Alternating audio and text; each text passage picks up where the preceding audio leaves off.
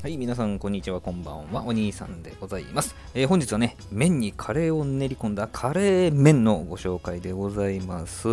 まあ、あの、これはですね、ひまわりで有名なですね、光月まあ、上に月と書いてですね、えー、光月というところのね、パーキングエリアの上りでですね、えー、見つけました。えー、兵庫県辰野市のですね森口製粉製麺株式会社さんが発売されているらしいんですけどもまた URL 貼っときますけれどもですね麺もカレースープもカレーカレー尽くしのカレー麺というね、えー、フレーズで、えー、売っておりましてですねうどん生地とですねカレー粉を練り込んだ生地の2層の麺なんですね。まあ、これがまたカレースープに絡むような形になりますのでもう麺にももちろんカレーのテイストが。そしてもちろんカレースープに、えー、ドボンとこうつけるわけですからもちろんカレーの味するんですけどもよりカレーを楽しむような形になっているわけでございます。またねこのスープこのカレースープはですね東丸醤油が作ってる。ご存知ですかね？あのうどんスープで CM 有名ですよね。あれこれ関西限定ですか？ちゃいますよね。きつね月見ってやつ。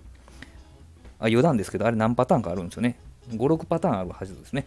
関西で僕見るのはきつね月見天ぷらお肉鍋焼き東丸うどんうどんうどんスープってやつなんですけどあのだし巻きとか浅漬けとかチャーハンとかあるんですけどね。